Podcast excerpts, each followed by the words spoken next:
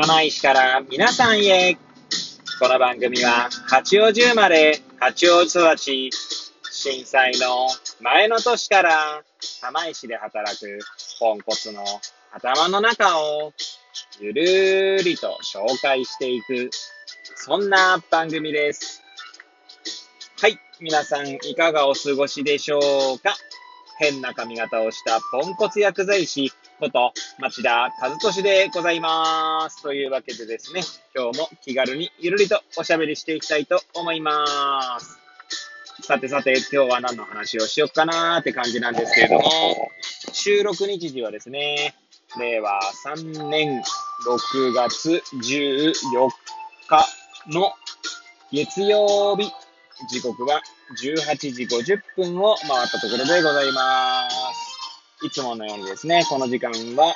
え、帰りのですね、車の中で AirPods をつけて運転しながらお届けしております。はい。ちょっとですね、最後の患者さんが帰るのがなかなか遅くなってしまいまして、少しですね、遅めの収録になります。は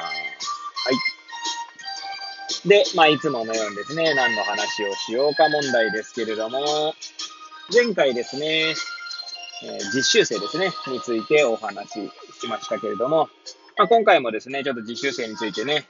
まあ、お話しできればいいのかななんて思います。もしよければですね、最後までお聞きいただければ幸いでございます。はい。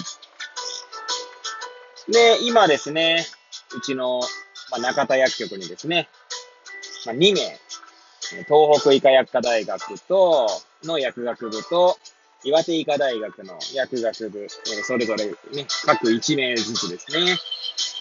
えー、実習生が来ております。はい。えー、大学5年生ですかね。はい。で、まあですね、まあ、うちの中田薬局という、まあ、会社はですね、釜石市内に4店舗、まあ、あるんですけれども、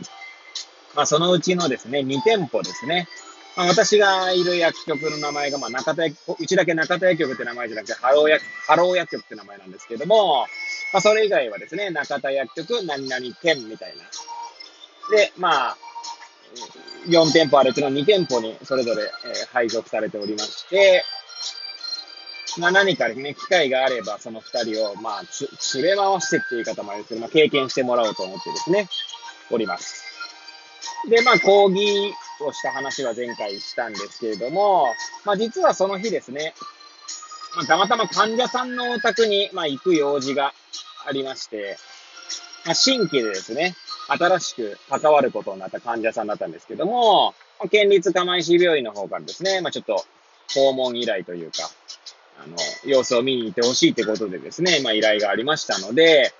まあ患者さん宅に行くと。で、ちょうどケアマネージャーさんがですね、社会福祉協議会の社、あの、ケアマネージャーさんが、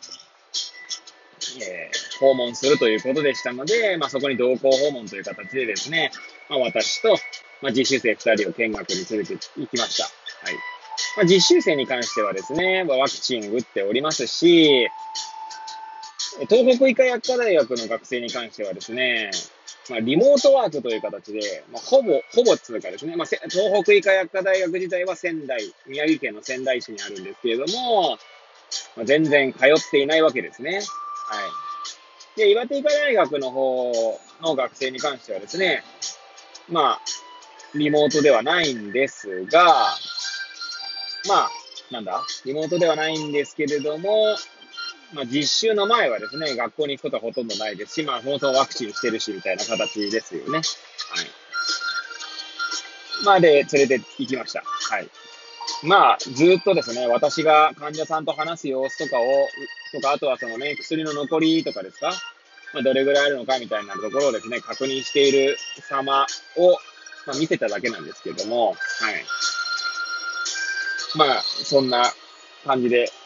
ちょっと経験でもね、経験でもねって言い方も変ですね。そういった現場を見てもらえればいいのかなと思ってね、まあ、連れ回しているわけです。はい。で、まあ、今度ですね、たまたま別の患者さんの、まあ、サービス担当者会議というのがあってですね、まあ、ケアマネージャーさんから話があったので、まあ、その二人をですね、まあ、連れていけないかなということでですね、ちょっと頼んでみたんですね。で、まあ、するとですね、まあ、ちょっと訪問看護さんが入ってるんですけど、訪問看護の方からはですね、いや、こんなご時世に何を考えてるんですかと言われてしまったようで、まあ、その場にはですね、ちょっと連れていけないことになってしまったんですけれども、まあ、確かにね、いろいろありますよね。このご時世ね。はい。まあ、あのー、まあね、私が直接その訪問看護の人に、まあ、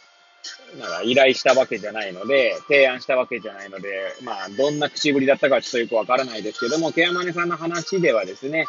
まあ、結構な獲物、言い方をされたみたいなことを言われましたね。ああいう、あの、教えてもらいましたね。まあ、ケアマネさんの方からはですね、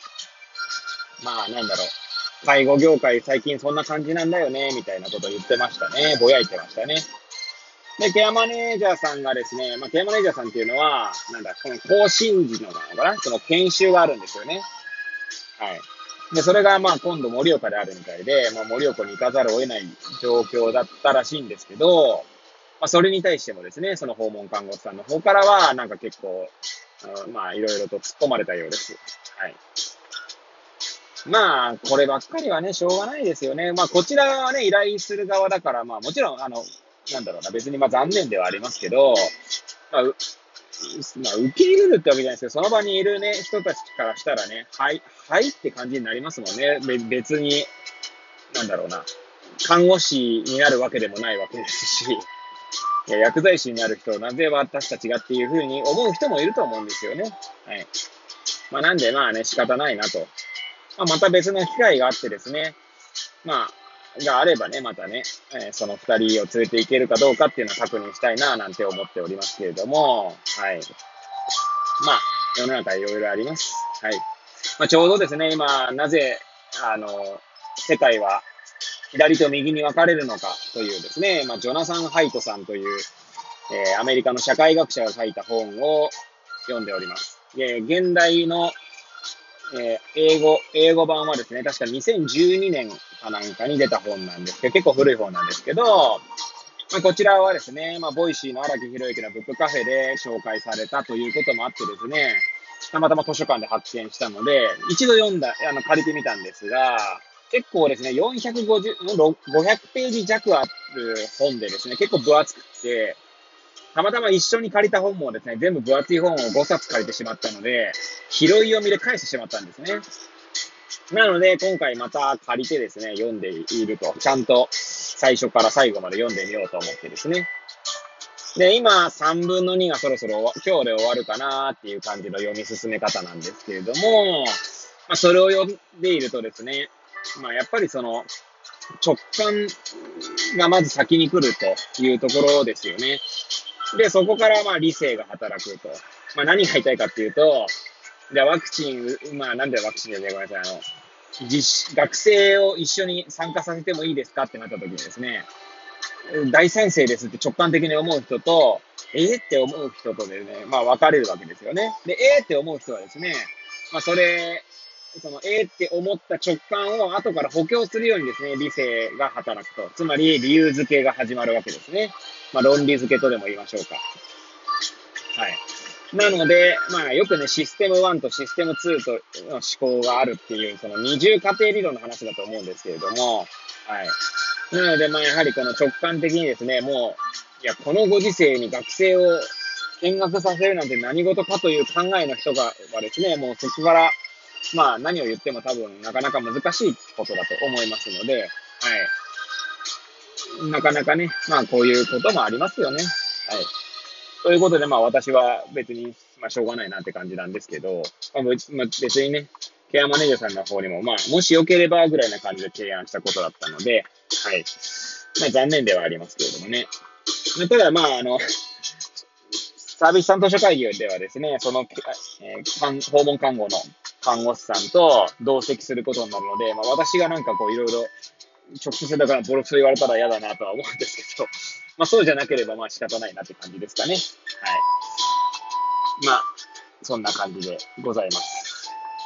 何の話したのかわけわかんなくなってしまいましたけど、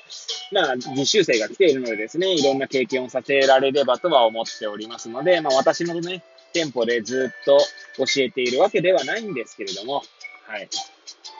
まあ、可能な限りですね、そういった実習生の、まあ、教育とか育成というところに関われればな、なんて思ったひとときでございました。はい。えー、まあ、ぐだぐだとね、話してまいりましたけれども、最後までお聴きいただき誠にありがとうございます。これを聞いていただいた皆さんが、より良い一日を過ごせますようにとお祈りさせていただいて、今日の放送を終了したいと思います。それではまた明日皆さんお会いいたしましょう。さようなら。